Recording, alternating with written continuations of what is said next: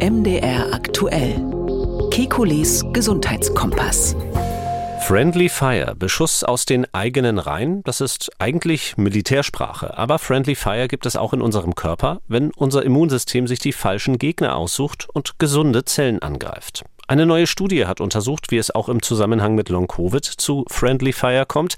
Sie ist für uns der Anlass, um heute über das weite Feld der Autoimmunerkrankungen zu sprechen und welche Therapien dagegen aktuell am vielversprechendsten sind. Damit herzlich willkommen zu Kekules Gesundheitskompass, wie immer werbefrei in der App der ARD Audiothek und überall dort, wo es sonst noch Podcasts gibt.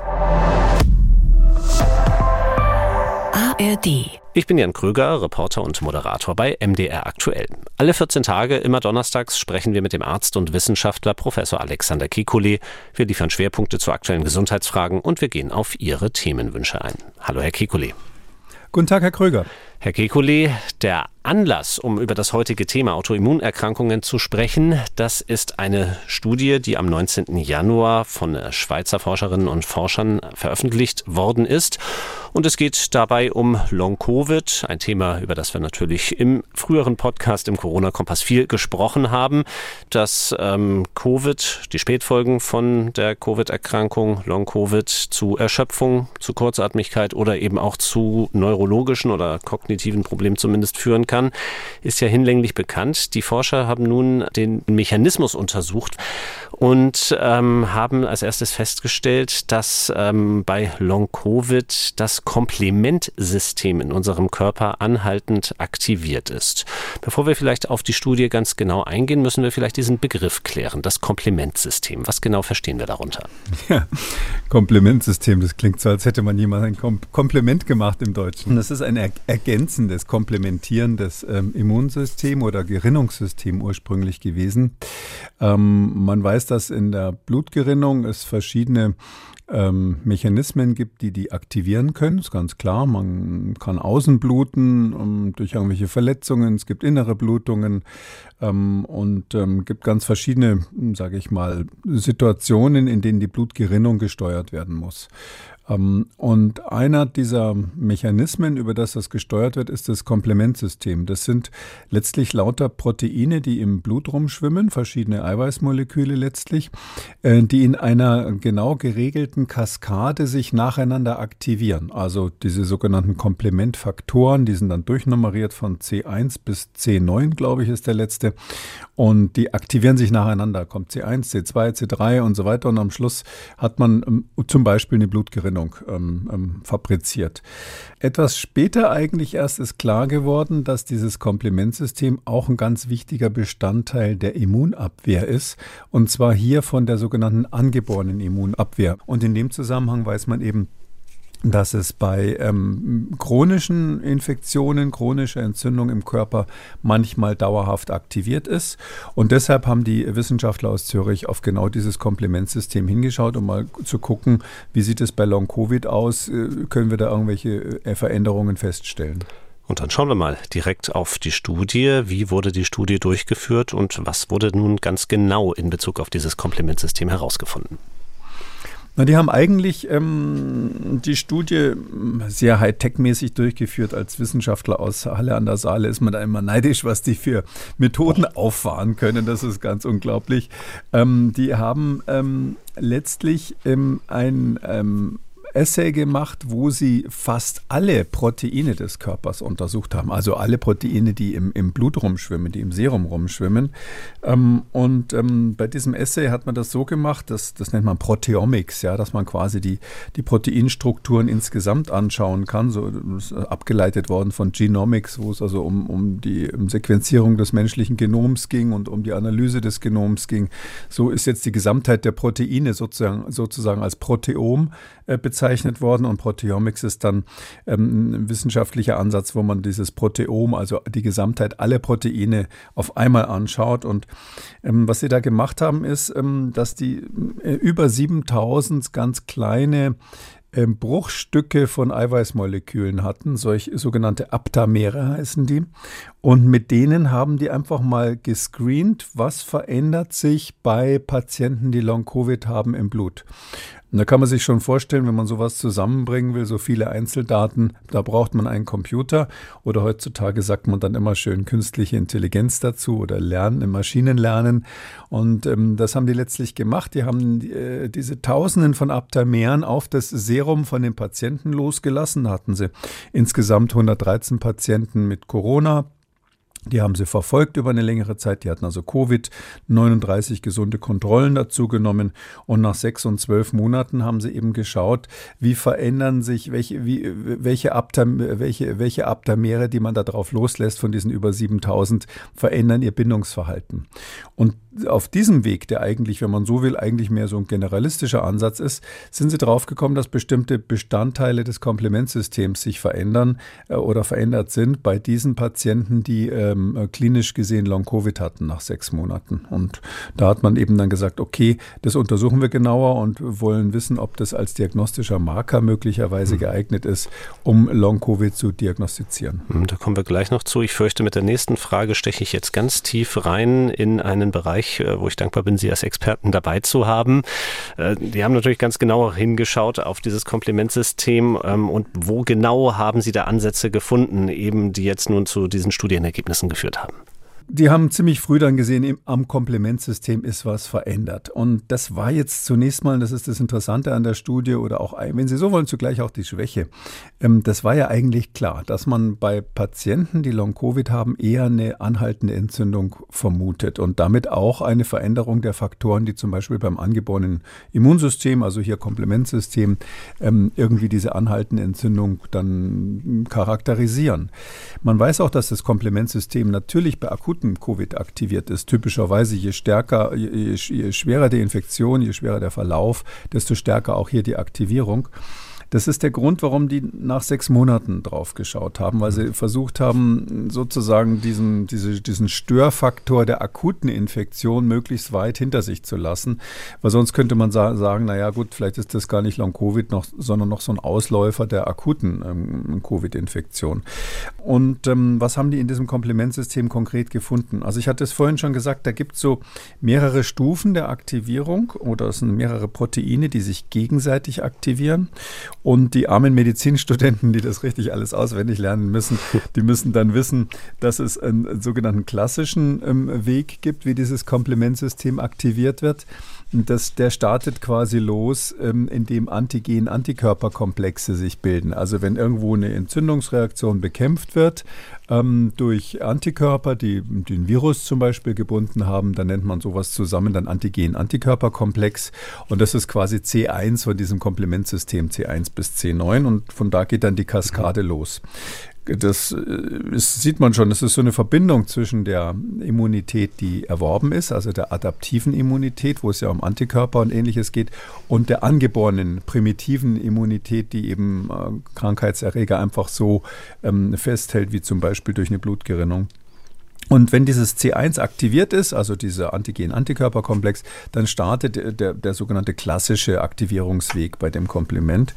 Und ähm, es gibt einen alternativen Aktivierungsweg, der hier auch interessant war. Ähm, ich kann auch gleich sagen, warum.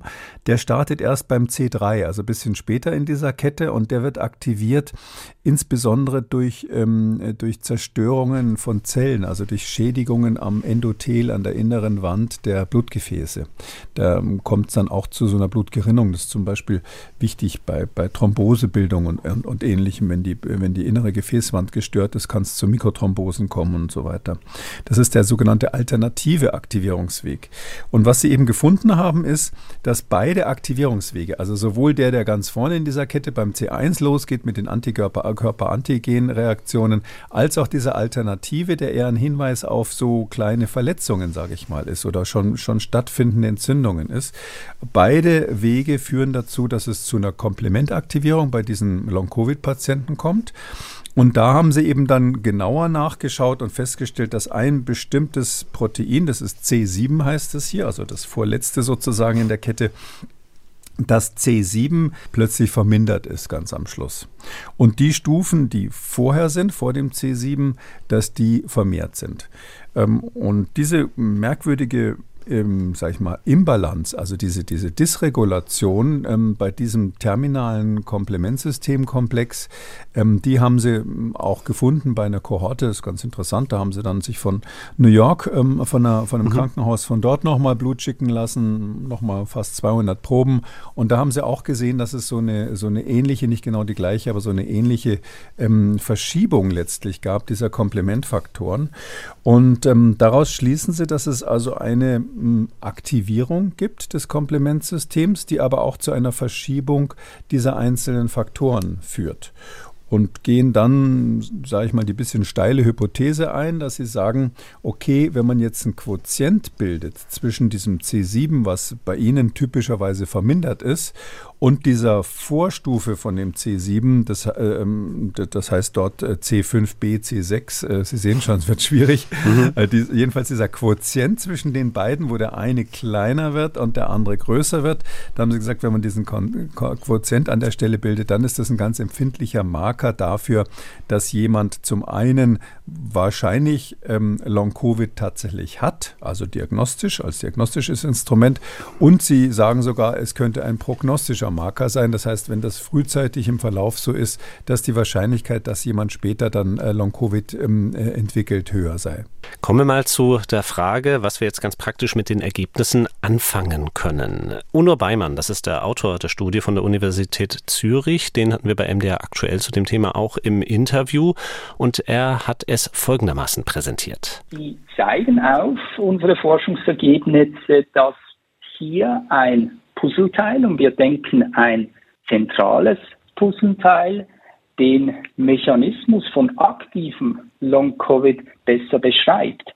Und danach hoffen wir, dass unsere Resultate Firmen, die im Diagnostikbereich tätig sind und Tests herstellen zur Diagnose zum Beispiel von Covid, dass die unsere Resultate dann zum Anlass nehmen, einen Long-Covid-Test basierend auf dieser Komplementfehlregulierung herzustellen. Soweit Uno Beimann, der Autor der Studie. Also erster Nutzen, den er sieht, wäre die Entwicklung eines Tests. Sind Sie da mit ihm einer Meinung? Sehen Sie weiteren Nutzen?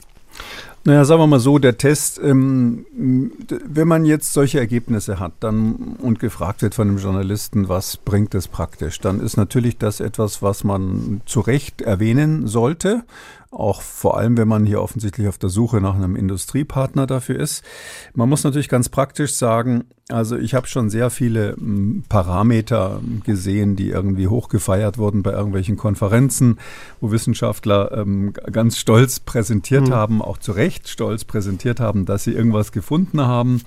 Ähm, und wenn man dann wirklich ähm, viele, viele Patienten damit untersucht hat und die Nagelprobe macht, ob man damit jetzt die Gesunden von den Kranken trennen kann, sozusagen Spreu vom Weizen, da wirklich auseinanderhalten kann, dann sind schon ganz, ganz viele Tests, die vorher vielversprechend aussahen, durch durchgefallen. Das liegt einfach daran, dass ähm, gerade bei so Sachen wie Gerinnungsfaktoren, Komplementsystem, da ist jeder Mensch anders. Da, das, da, da sind wir alle so unterschiedlich, dass es sehr, sehr schwierig ist, überhaupt erstmal Normalwerte zu definieren. Und dann die Abweichung davon ähm, wirklich als knallhartes Kriterium für Long-Covid, das wird ein langer Weg. Und ganz ehrlich gesagt, ähm, aufgrund dieser Daten hier wäre ich da noch nicht so optimistisch.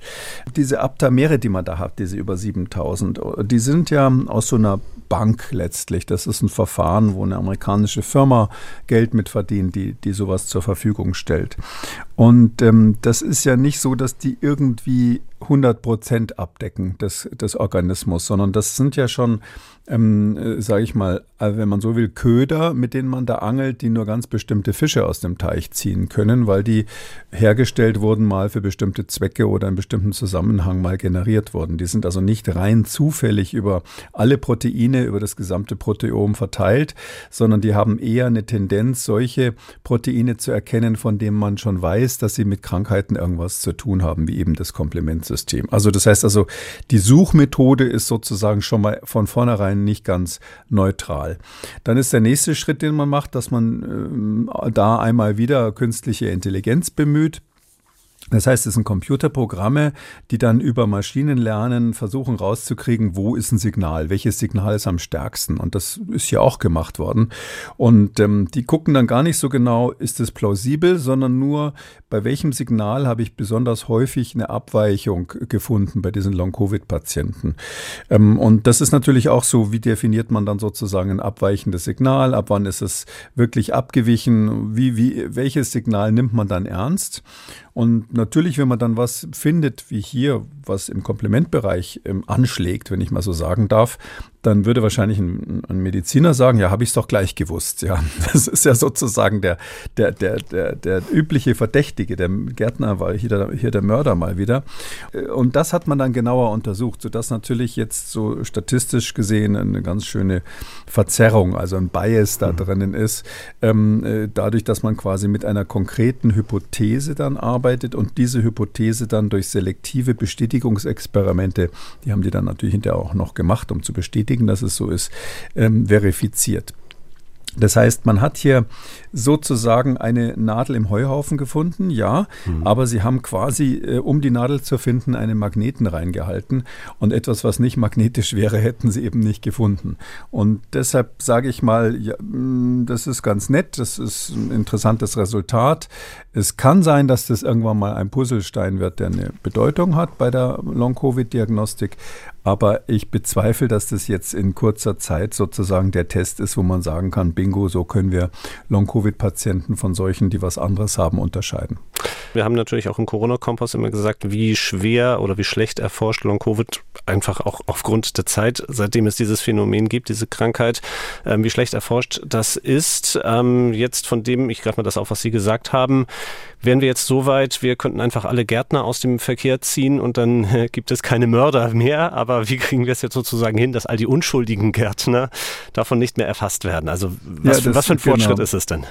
Das ist, äh, also, wenn Sie so, wenn Sie so strapazieren das Bild, dann ist es tatsächlich so, dann sieht man auch, dass es eigentlich nicht so viel weiterführt. Sie haben also erstens kann man natürlich ähm, beim Komplementsystem, was soll man dann machen? Ja, also da, äh, das ist, ist noch ein langer Weg zu Therapien, das ist völlig klar. Also selbst wenn es eine äh, chronische Aktivierung des Komplementsystems wäre, ist es noch die Frage, wie wird es aktiviert? Und ähm, nochmal zur Erinnerung, bei, bei Long-Covid ist ja die große Frage letztlich, hat man es hier mit Autoantikörpern vielleicht zu tun, also mit Antikörpern, die irgendwas erkennen und deshalb zu dieser Aktivierung des Immunsystems, eben auch des Komplementsystems führen. Ich hatte ja gesagt, C1 wäre zum Beispiel ein, ein Antigen-Antikörperkomplex und diese C1-Aktivierung, die klassische Aktivierung ist da auch unter anderem gezeigt worden. Merkwürdigerweise ist aber parallel auch gezeigt worden, eben, dass es zu dieser atypischen Aktivierung kommt, ähm, dass also, also dieser, dieser alternative Aktivierungsweg, der, der später einsetzt in der Komplementkette, der typischerweise Resultat ist von schon, schon stattgehabten Entzündungsreaktionen oder von Gewebsschädigungen, sagen wir mal. Das würde wiederum dazu passen, dass vielleicht die eigentliche Immunreaktion irgendwo die ganze Zeit abläuft, weil das Immunsystem überaktiviert ist. Also es kann sein, dass man sozusagen ähm, noch ein Virus irgendwo hat, was äh, weiterhin erkannt wird von Antikörpern, das SARS-CoV-2 sich irgendwo versteckt hat im Sinne einer persistierenden Virusinfektion. Das könnte sowas erklären. Ähm, aber wesentlich wahrscheinlicher, weil man eben hier verschiedene Aktivierungswege gesehen hat, ist es so, dass einfach nur die Entzündung als solche weitergelaufen ist und dass man hier eigentlich nur ein Epiphänomen sieht, nämlich äh, dass aus Gründen, die man deswegen kein Stück besser verstanden hat, dieser chronische Entzündungsvorgang halt weiterhin läuft. Und da gibt es ja ganz viele Daten, die da schon lange darauf hindeuten, ähm, dass, dass das bei Long-Covid wohl der Fall ist und beim, beim Teil der Patienten der Fall ist. Man hat dadurch keinen therapeutischen Ansatz. Vielleicht eine Sache, die da auch noch gefunden wurde, die ganz interessant ist. Ähm, die haben auch festgestellt, dass die Anti Antikörper gegen ähm, bestimmte Herpesviren ähm, erhöht waren, statistisch erhöht waren, ähm, Zytomegalovirus und Epstein-Barr-Virus. Das sind zwei Viren, wo man so grob sagen kann, jeder von uns hat die schon mal gekriegt, also fast jeder hat die schon mal gekriegt im Erwachsenenalter und die werden normalerweise von unserem Immunsystem unter Kontrolle gehalten. Die sind also nicht komplett eliminiert, sondern die sind noch im Körper irgendwo versteckt und das Immunsystem kontrolliert die. Und das kommt dann eben manchmal, das gibt es auch bei anderen Herpesviren, vielleicht kennt man das von diesen Fieber Fieberbläschen auch, kommt da manchmal ähm, durch einen schwach, schwachen Moment des Immunsystems zu einer Reaktivierung dieser Viren. Und wenn man solche Reaktivierungen hat, dann sieht man, dass die Antikörper gegen diese Viren hochgehen. Also die IgG-Antikörper gehen dann hoch. Und genau das haben die beobachtet. Die haben gesehen, dass also gegen Zytomegalovirus und Epstein-Barr-Virus statistisch häufiger als im, bei den Kontrollen, bei denen die Long-Covid hatten, diese Antikörper hochgegangen sind. Und da muss man natürlich sagen, ja Moment, vielleicht ist da ganz was anderes passiert. Vielleicht ist es so, dass Long-Covid so äh, über Bande gespielt wird. Das heißt also, dass diese Viren reaktiviert werden vielleicht durch eine Dauerschwächung des Immunsystems, vielleicht durch irgendwelche Kollateraleffekte der SARS-CoV-2-Infektion und dass man eigentlich einen Sekundäreffekt zum Beispiel durch Epstein-Barr-Virus-Reaktivierung hat.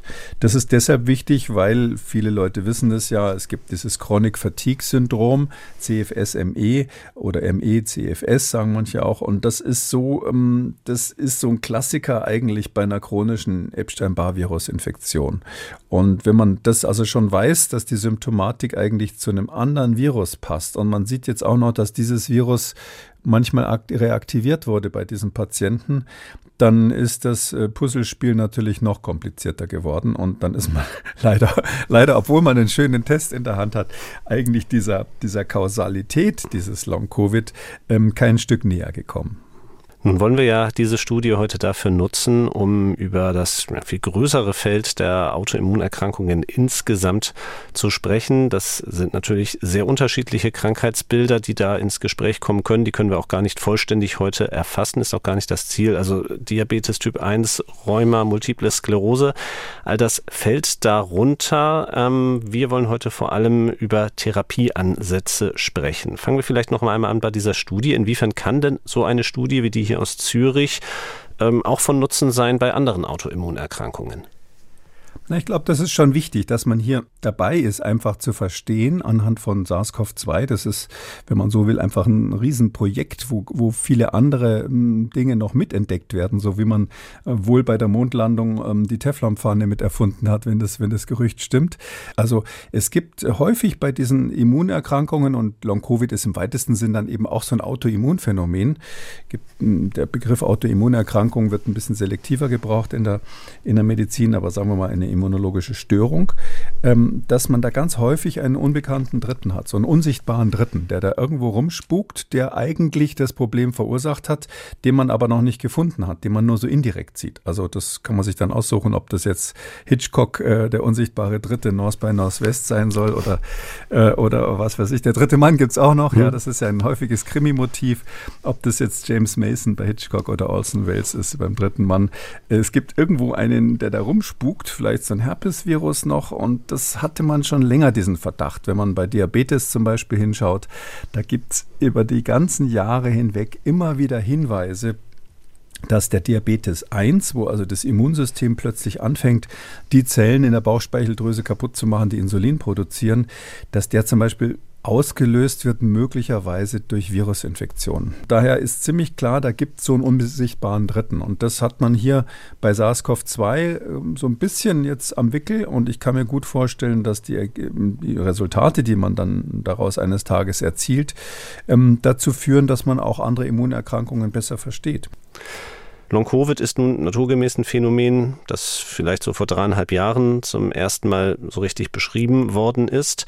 Aber bei anderen Autoimmunerkrankungen, da ist der Zeitvorlauf deutlich länger und trotzdem stehen wir da noch an einem Punkt, wo es immer noch sehr viel zu verstehen gibt. Wenn man auf die Therapien schaut, da sind mir natürlich die Insulingabe bei Diabetes 1 eingefallen, ähm, Cortison, das in vielen Fällen verabreicht wird. Ja, liege ich da falsch, dass wir da noch ziemlich am Anfang stehen?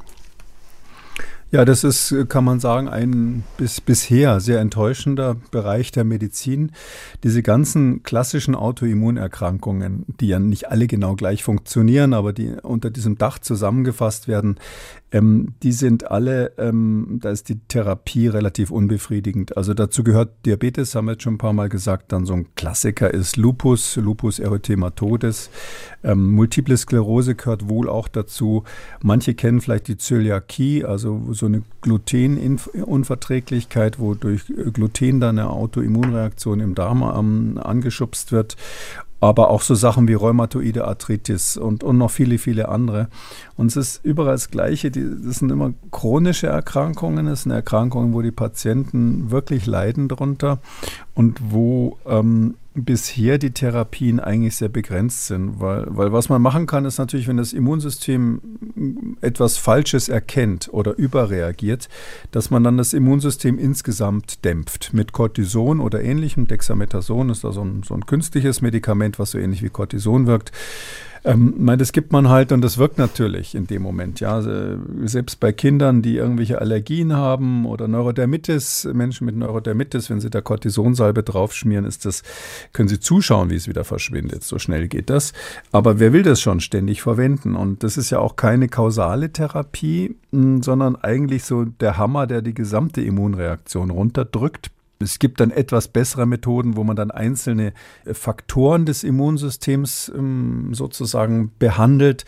Wir haben in dem Corona-Kompass manchmal über ähm, Interleukin-6-Rezeptor-Antagonisten gesprochen. Also Interleukin-6 ist einer dieser Immunmodulatoren und da weiß man eben, wenn man den Rezeptor blockiert für das Interleukin-6, ähm, dass man da so ähnlich wie mit Cortison eigentlich das Immunsystem unterdrücken kann.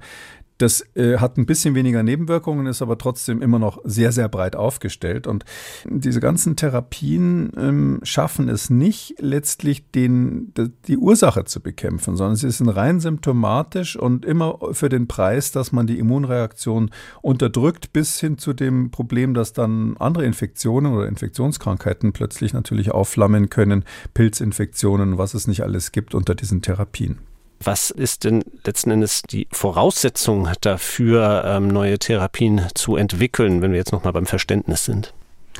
Ja, wir haben schon seit einiger Zeit eigentlich, das, also das, das habe sogar ich, glaube ich, im Studium schon gelernt ursprünglich, also schon vor langer Zeit, wissen wir, ähm, so grob wie der Körper Fremdes von eigenem unterscheiden kann. Das ist ja, das ist ja dieses Riesenwunder eigentlich des Immunsystems, dass wir überhaupt in der Lage sind, immunologisch zu unterscheiden, was ist selbst und was ist fremd. Das kann dieses angeborene Immunsystem noch nicht so richtig gut. Das ist da eher so rudimentär. Aber vor ungefähr einer halben Milliarden Jahre haben die Wirbeltiere, sind die Wirbeltiere entstanden und die haben eben dieses adaptive Immunsystem entwickelt bei dem Antikörper und T-Zellen so abgerichtet werden, ähm, dass sie bestimmte Antigene erkennen, also bestimmte Angreifer, wenn man so will, erkennen. Da ist die Frage, wir können so hochaggressive Zellen, die das dann machen, zum Beispiel diese sogenannten zytotoxischen T-Zellen, die heißen dann auch, sind, sind so eine Art Killerzellen, kann man sagen, wie diese Killerzellen ähm, von denen wollen sie nicht angegriffen werden. Die bohren Löcher in ihre Gegner, spritzen da toxische und saure Substanzen rein und massakrieren also ähm, Bakterien oder auch Zellen oder Tumorzellen oder ähnliche äh, aufs fürchterlichste, um die dann im Mikrokosmos ähm, zu eliminieren aber die körpereigenen Zellen werden normalerweise verschont. Und da weiß man eben seit ähm, den 1970er Jahren, 1980 gab es einen Nobelpreis da, dafür. Ähm, und äh, da weiß man seitdem, dass es ähm, etwas gibt, das heißt das heißt MHC, also der große Histokompatibilitätskomplex, Major Histocompatibility Complex. Was ist das? Das ist so, dass wir äh, in unserem Genom eine Riesenbatterie von, sage ich mal, Möglichkeiten für genetische Fingerabdrücke haben, wo jede unserer eigenen Zellen mit gekennzeichnet wird. Also in den ersten Jahren des Lebens, wenn also der Mensch beginnt mit der Umwelt sich auseinanderzusetzen, das Immunsystem plötzlich plötzlich die Umwelt ähm, entdeckt, wenn man so will. Ähm, da lernt das Immunsystem, dass es Zellen, die, ähm, die, die, die, selbst sind, also die den eigenen Stempel dieses, dieses Histokompatibilitätskomplexes haben, dass es die nicht kaputt machen soll, weil das gehört zu mir. Und ähm, nur wenn, ähm, wenn jetzt fremde äh, Teile von Viren oder Teile von Bakterien oder so dem Immunsystem präsentiert werden, dann funktioniert das in der Regel auch nicht so, dass das Immunsystem sagt, ja, äh, das ist fremd, das greife ich jetzt an, ich habe da so ein Gefühl für, sondern das muss immer zusammen mit dem Qualitätssiegel des eigenen Histokompatibilitätsstempels sozusagen präsentiert werden. Und nur wenn beides zugleich erkannt wird, dann schlägt das Immunsystem zu. Das heißt also, es kann zum Beispiel feststellen, wenn jetzt in einer Zelle ein Virus drinnen sitzt, ähm, dann kann es feststellen, Moment mal, hm, da ist auf der Oberfläche der Zelle, wird mir präsentiert ein Baustein, der gehört nicht zu mir. Ich erkenne aber anhand der Umgebung dieses MHC, erkenne ich, dass es ähm, authentische Präsentation ist, also dass es sozusagen meine eigene Zelle ist, die mir hier die Anweisung gibt und nicht irgendwie so ein komisches Virus oder so ein, so ein, so ein Bakterium, was sich da eingeschlichen hat.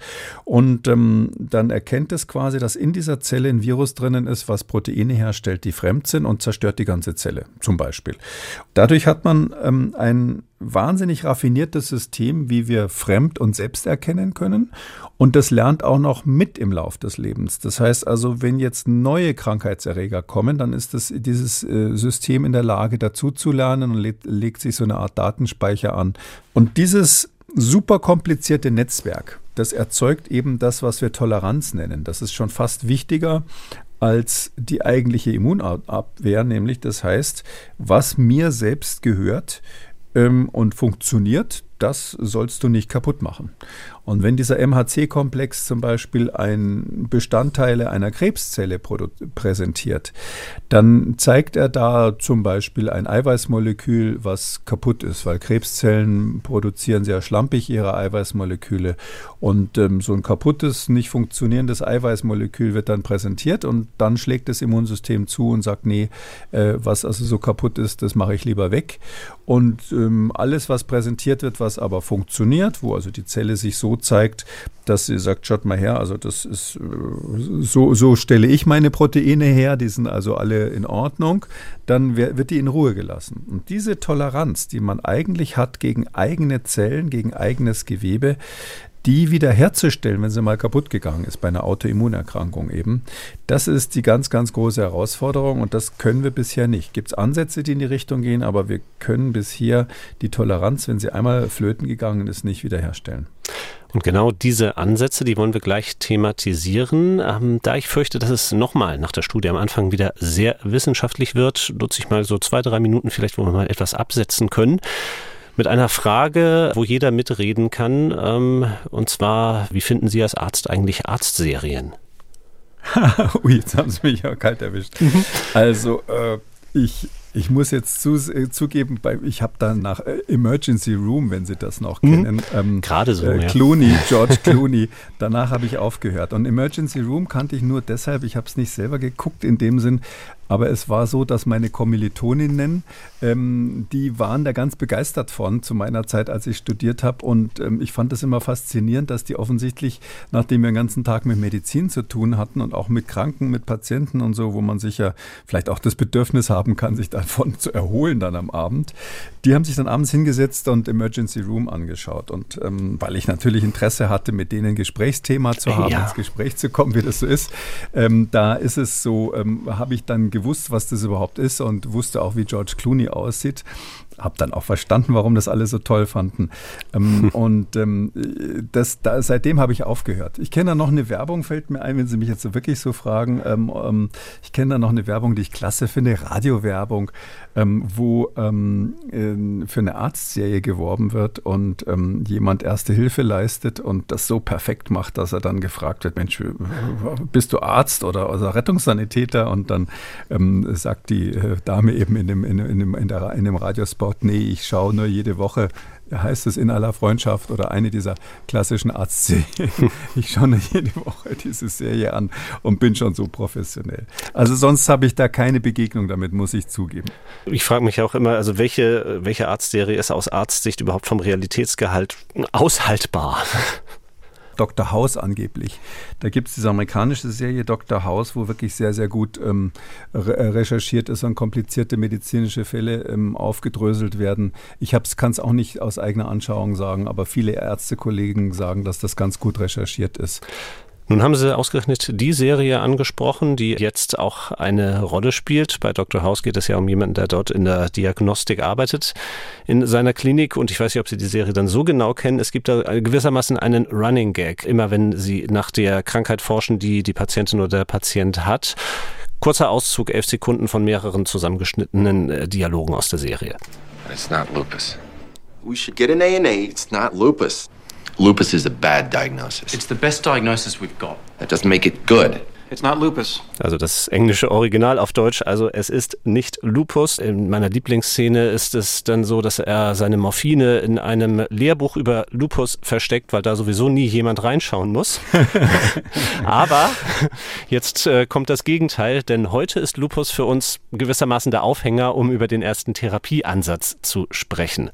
Nämlich ähm, es geht darum, wie eine Lupus-Patientin oder mittlerweile sogar mehrere Lupus-Patienten ja mit einer Therapie, man kann nicht sagen, äh, geheilt äh, worden sind. Dafür ist die Zeit einfach noch zu, äh, nicht lang genug vergangen. Aber im Dezember, jetzt 2023, vermeldet das Uniklinikum Erlangen-Nürnberg, dass die erste Patientin, die im März 2021 eine bestimmte Therapie erhalten hat, eben gegen ihre Lupus-Erkrankung, auch 1000 Tage danach immer noch gesund ist. Es war weltweit die erste Patientin, bei der diese sogenannte KT-Zelltherapie ausprobiert worden ist. Schauen wir uns diesen Ansatz jetzt einmal deswegen genauer an. Okay, also jetzt weiß ich, wo Sie hin wollten. Mhm. Ja, Lupus, um das nur noch mal abzuschließen, ist, ich kannte den Running Gag nicht, aber das ist eine der Erkrankungen, die so vielfältig sind, dass sie ähm, Ärzte zum Wahnsinn bringen können oder immer als Differentialdiagnose im Raum stehen. Früher war das äh, Tuberkulose übrigens, aber heute ist Tuberkulose nicht mehr so, nicht mehr so häufig, so dass man dieses Chamäleon quasi, das Chamäleon wurde durch Lupus abgelöst. Das ist eben eine Autoimmunerkrankung. Ich erkläre jetzt nicht so genau, wie das klinisch aussieht, weil ähm, dann mhm. würde das tatsächlich abendfüllend sein wegen der vielen, ähm, wegen der vielen ähm, Facetten, die das haben kann, vielen Symptome, die das haben kann. Ähm, es ist aber so, dass es eine Autoimmunerkrankung ist, die chronisch ist und die eigentlich nicht wirklich heilbar ist. Die Patienten kriegen typischerweise oder haben bis vor einiger Zeit typischerweise Cortison bekommen. Ähm, und was dann so eine neuere Therapie eigentlich ist, ist, weil man da so viele Antikörper hat, die körpereigenes Gewebe angreifen, ohne Sinn und Verstand. Ähm, und weil man ja weiß, dass diese Antikörper von den sogenannten B-Lymphozyten hergestellt werden, also von den B-Zellen des Immunsystems hergestellt werden oder, oder Nachfolgern weiterentwickelten B-Zellen hergestellt werden, da hat man in, in seiner Verzweiflung schon länger beim Lupus eigentlich eine Therapie eingeführt, die so aussieht, dass man ähm, einen monoklonalen Antikörper ähm, spritzt, der alle B-Zellen kaputt macht. Der bindet an die B-Zellen, gibt so ein universelles Antigen auf diesen B-Zellen, CD19 heißt es. Da wird, bindet der dran und dann werden die einfach eliminiert, so als wenn es ein Bakterium wäre, kann man sagen. Wird sozusagen passiv immunisiert gegen die körpereigenen B-Zellen. Und dann sind die erstmal alle weg, um, mit allem Nachteil, was das natürlich hat. Äh, und interessanterweise bilden die sich natürlich nach einer Weile dann neu. Aus dem Knochenmark werden dann wieder neue B-Zellen generiert und ähm, die sind dann irgendwann wieder funktionsfähig. Und da ist es dann häufig so, dass man zumindest eine Zeit lang die Symptome deutlich verbessert hat beim Lupus. Drum war das bisher die Therapie der Wahl oder in, sagen wir, in, in, bei, bei Kliniken, die spezialisiert sind, wurde die stand die zumindest auf der, ähm, im Portfolio der Möglichkeiten. Ähm, Nachteil eben, dass es ähm, nach, nicht ewig ging, sondern irgendwann haben die dann wieder ähm, Antikörper bekommen, die auch das körpereigene Gewebe angegriffen haben und dann kann man natürlich nicht beliebig oft wieder alle B-Zellen kaputt machen. Und ähm, was die in Erlangen gemacht haben, ist ähm, die haben jetzt in die Trickkiste der Krebstherapeuten gegriffen. Diese sogenannte CAR-T-Cell-Therapie. Ähm, ähm, CAR ist also CAR und heißt chimärischer Antigenrezeptor. Und das ist also eine T-Zelle, die künstlich hergestellt wurde. Ähm, das funktioniert so ähm, eigentlich aus der Krebstherapie. Man nimmt von einem Patienten T-Zellen raus, also einen Teil dieser Immunzellen, diese spezialisierten Immunzellen, die für die adaptive Immunantwort verantwortlich sind. Also das ist jetzt nicht die angeborene Immunantwort, sondern die, die, die sich eben gegen ganz spezielle ähm, Viren, Bakterien oder auch Krebszellen dann richtet. Und diese Zellen, denen verpasst man durch gentechnische Methoden einen chimärischen Rezeptor. Chimär klingt schon so, als wäre das äh, so eine Art Januskopf, den man da drauf mhm. pflanzt. Und zwar ist es tatsächlich so, das ist was Künstliches, was es in der Natur nicht gibt.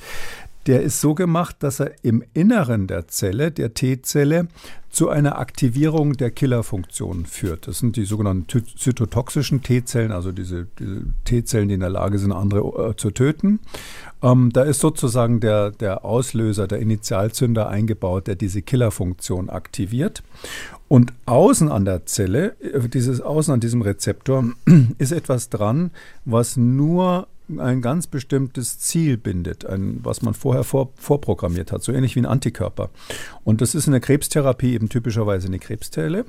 Und weil es viele Krebsarten gibt, wo diese B-Zellen verrückt äh, spielen, ähm, B-Zell-Lymphome sagt man dann auch mhm. dazu, ähm, gibt es äh, schon eine KT-Zell-Therapie, die ist in den USA schon zugelassen seit 2017, wo man eben mit KT-Zellen diese B-Zellen alle äh, eliminiert. In dem Fall, weil es Krebszellen sind, will man die loswerden. Und die funktioniert ganz gut, hat leider fünf, über 50 Prozent ähm, Remissionsrate, also in, in, über 50 Prozent der Fälle kommt ähm, das Lymphom dann wieder, kommt der Krebs wieder. Aber am Anfang ähm, hat man doch einen deutlichen Effekt. Das haben die Nürnberger, äh, die Erlanger eingesetzt um, bei Patienten mit einem schweren Lupus. Und auch übrigens bei einer Reihe weiterer Erkrankungen. Mhm. Die haben nicht nur Lupus genommen, sondern noch ein paar andere Autoimmunerkrankungen, die, die relativ selten sind. Darum, darum erkläre ich sie hier nicht. Uh, und da passiert das, was man eigentlich erwarten würde. Dadurch, dass die B-Zellen eliminiert sind, werden keine Antikörper mehr gemacht, überhaupt keine mehr. Und dadurch, dass überhaupt keine Antikörper mehr da sind, ähm, ist natürlich auch dieser schädliche Autoantikörper weg. Soweit, so gut und erwartbar. Aber das, das Wunder, sage ich mal, warum jetzt mhm. alle Leute auf diese Studie schauen, ist, wenn sich dann nach einer Weile diese B-Zellen wiederbilden. Das äh, kennt man schmerzlicherweise von der Krebstherapie. Aber hier hat man natürlich gehofft, dass sie wiederkommen. Ist ja klar. Man will ja nicht dem das Immunsystem sein Leben lang kaputt machen, dass der dann an, an anderen Infekten stirbt. Ähm, da ist es so, dass diese neu gebildeten B-Zellen offensichtlich so bereinigt sind, dass die Zellen, die vorher den Lupus gemacht haben, also diese Autoimmun-Antikörper hergestellt haben, dass die plötzlich verschwunden sind. Das Immunsystem ist geläutert, er hat so eine Art Reset bekommen. Keiner versteht warum übrigens.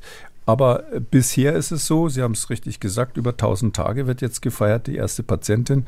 Bisher ist es so, dass diese Methode offensichtlich dem Immunsystem nicht nur die Zellen wegnimmt, dass die dass das gleiche Problem wieder auftaucht, sondern das hat sowas zu tun, als wenn sie, naja, beim Computer sagt man doch, wenn sich nichts tut, dann boot. Ja, wir machen ein Reset und plötzlich ist das Problem weg. Oder andersrum gesagt, dieses Autoimmunphänomen ist offensichtlich, wenn Sie so wollen, ein Softwarephänomen, ähm, was sich hochgeschaukelt hat im Laufe des Lebens, ähm, was man durch ein Abschalten und wieder neu einschalten beheben kann. Klingt fast zu so schön, um wahr zu sein, würde ich jetzt mal sagen, als Laie. Wie bewerten Sie das jetzt? Ähm, wie groß ist dieser Fortschritt dadurch? Naja, dass, dass es so ist, ist toll. Das wird sicher mhm. nicht bei allen ähm, Autoimmunerkrankungen funktionieren. Ähm, aber man muss vielleicht Folgendes dazu sagen: Das ist schon, also Lupus zu therapieren, ist schon ähm, eine steiler, steil, also das ist ein dickes Brett, was man da bohrt. Ja. Ähm, es gibt Autoimmunerkrankungen, wo man ziemlich genau weiß, wo das Ziel ist, also welches Protein genau durch Antikörper zerstört wird. Und dadurch gibt es dann eine Autoimmunreaktion. Also gibt so eine, so eine Blasenbildung auf, der Schleim, auf den Schleimhäuten, zum Beispiel Pemphigus. Ähm, da gibt es bestimmte angeborene äh, Varianten, wo man weiß, dass ein ganz bestimmtes Protein, was die oberste Schicht quasi von der, von der Haut, der Epidermis festhält, dass das äh, genetisch kaputt ist. Und dadurch äh, kommt es dann zu solchen Blasen Blasenbildungen oder dass das kaputt ist, weil es durch einen Antikörper angegriffen wird und dadurch kommt es zu Blasenbildungen. Da kennen Sie ganz genau den Antikörper, da wissen Sie genau, wo er hinzielt. Und so einer ist natürlich relativ leicht zu eliminieren, sage ich mal, therapeutisch. Aber beim Lupus ist äh, genau das Gegenteil.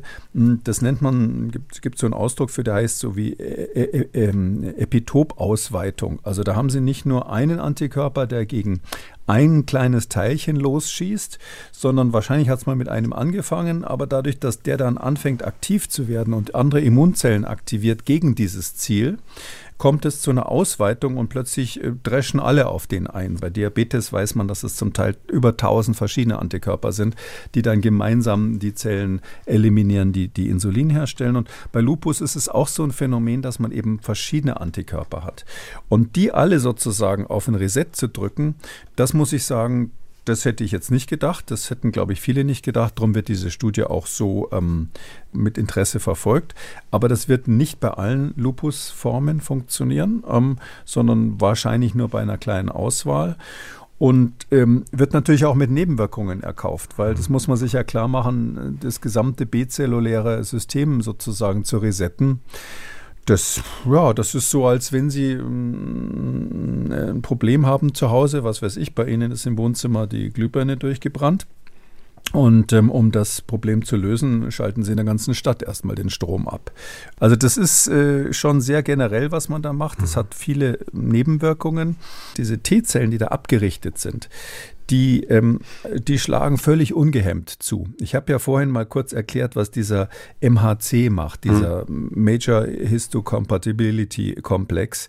Ähm, der, der, hat auch eine Bremsfunktion. Und diese, diese Bremsfunktion, die hat man da absichtlich rausgenommen.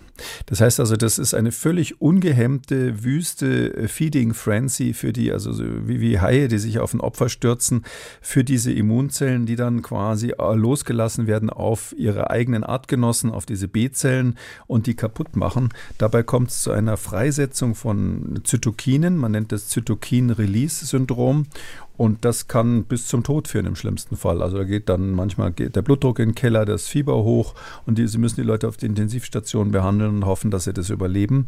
Ähm, Gibt es dann auch dafür wieder spezielle Therapien, die manchmal funktionieren und manchmal nicht.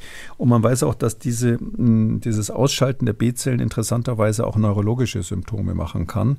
Wegen all dieser Dinge ist es jetzt keine Therapie, wo man sagt, hurra, das machen wir ab, ab morgen jederzeit, abgesehen von den Kosten. Ich glaube, eine KT-Therapie kostet eine halbe Million Dollar. Dollar ungefähr pro Patient.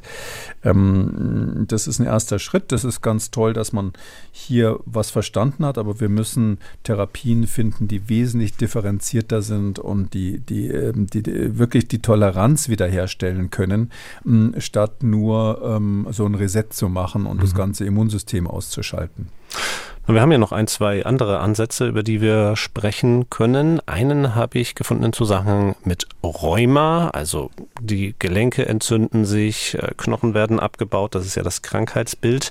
Und da hatte ich gelesen, dass äh, dagegen mit intravenösen Immunglobulinen vorgegangen wird. Einmal, äh, was ist das genau? Und zweitens, ist das so eine, ich sag mal, sanftere Methode? Nee, leider nicht. Also Immunglobuline sind letztlich Antikörper. Das ist ein Ausdruck für, für Antikörper, die man da verwendet. Äh, Gibt es verschiedene Methoden, die nennen das zum Teil dann auch Impfung gegen Autoimmunerkrankungen. Ähm, gibt da zwei Ansätze. Der eine ist, dass man versucht, eben die Immunzellen auszuschalten, wirklich durch Antikörper. Und der andere ist, dass man so eine Art ähm, Desensibilisierung versucht. Das kennen vielleicht Leute, die irgendwie Allergien haben mhm. oder die jemand kennen, der Allergien hat. Da gibt es ja so Methoden, dann quasi das Gleiche zu geben, also, also eine Desensibilisierung zu machen.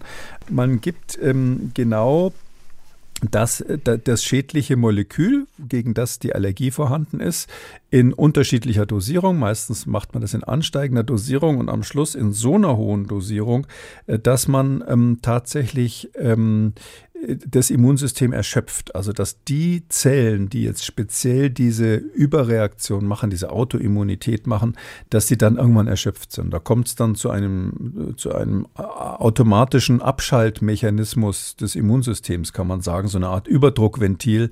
Wenn es überstimuliert wird, dann ähm, verändern sich die Antikörper, diese IgG-Antikörper, die machen dann einen Shift zu IgG4, wie man das dann nennt, ein Untertyp von IgG, der ähm, nicht mehr wirksam ist ähm, ähm, gegen das Ziel, sondern der eher eine bremsende Wirkung hat.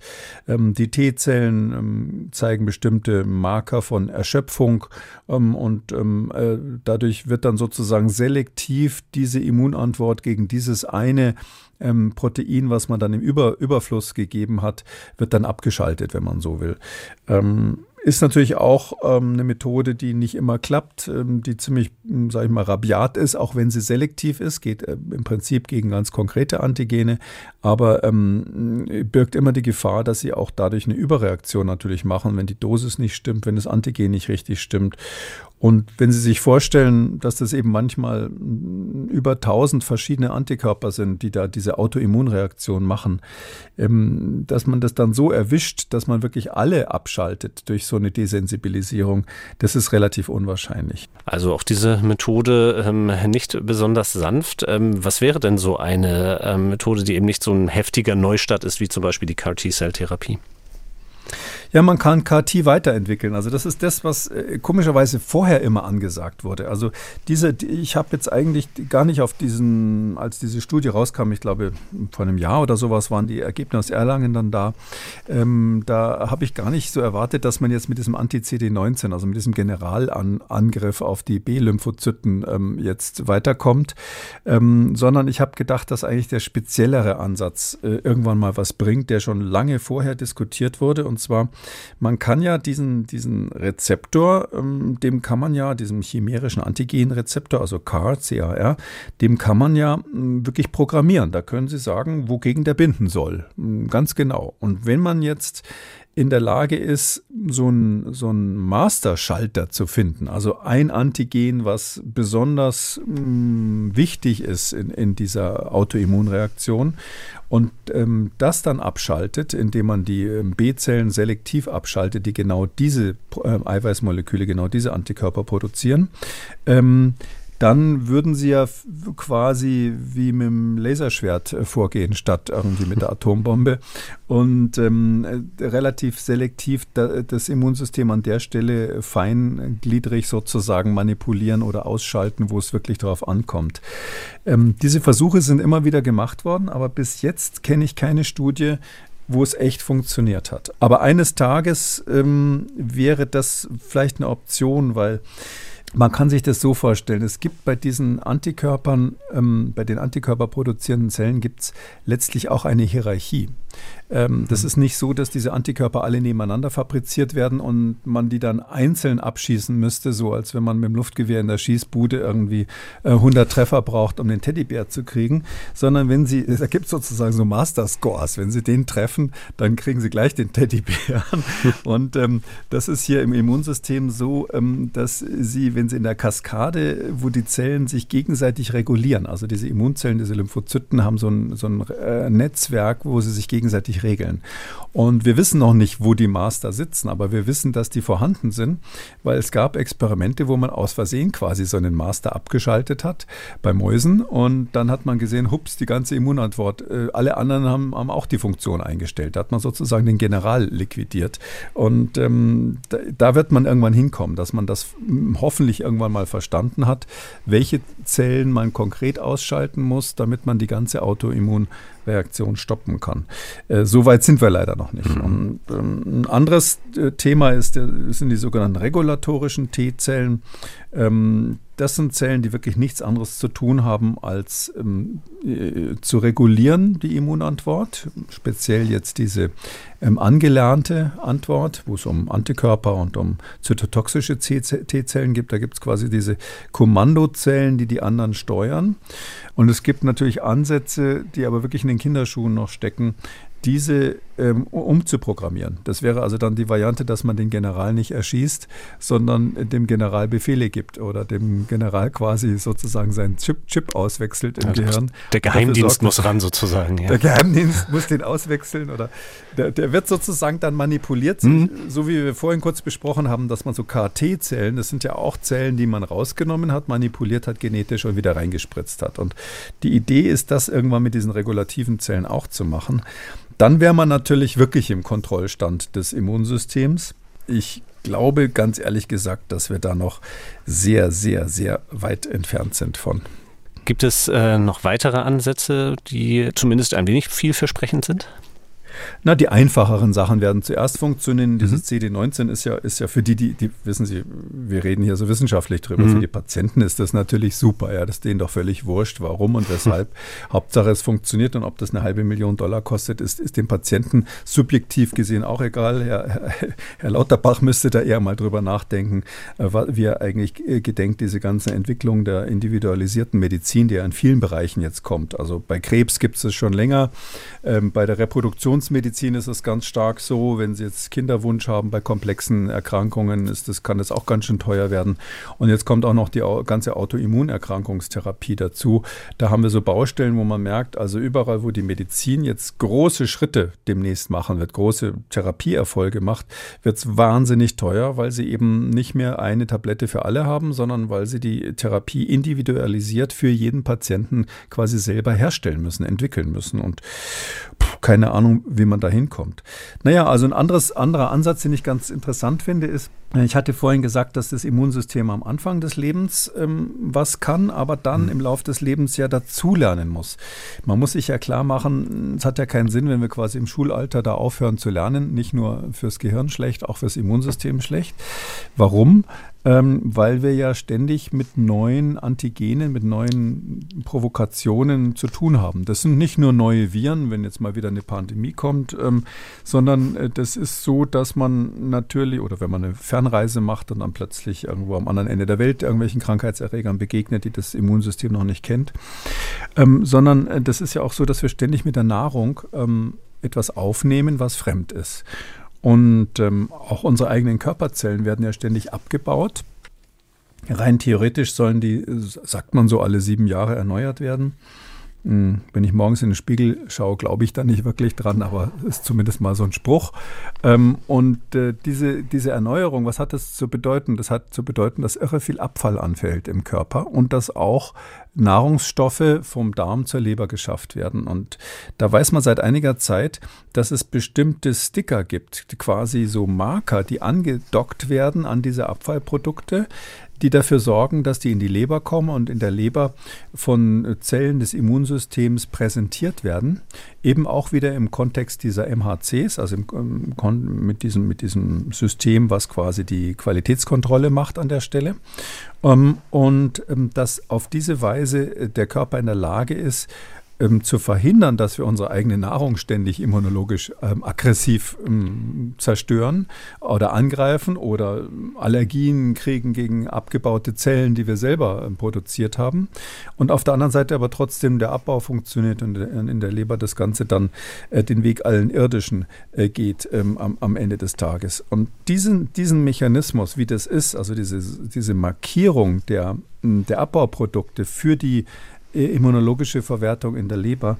Das hat man in den letzten Jahren ganz gut verstanden und man kann künstliche Markierungen anbringen. Und jetzt können Sie natürlich durch solche Markierungen dafür sorgen, äh, dass ähm, bestimmte ähm, Antigene, wo Sie wissen, dass die eine Autoimmunität machen, also dass die Allergie machen, die können Sie so markieren, ähm, dass hoffentlich das Immunsystem die dann toleriert. Also dass man auf die Weise quasi selektiv diese Toleranz wiederherstellt das ist so ein weiterer Zug, wo man gerade dran forscht. Ehrlich gesagt, schon seit vielen Jahren dran forscht. Die Leute, die das, davon berichten bei den Konferenzen, sind immer hell begeistert.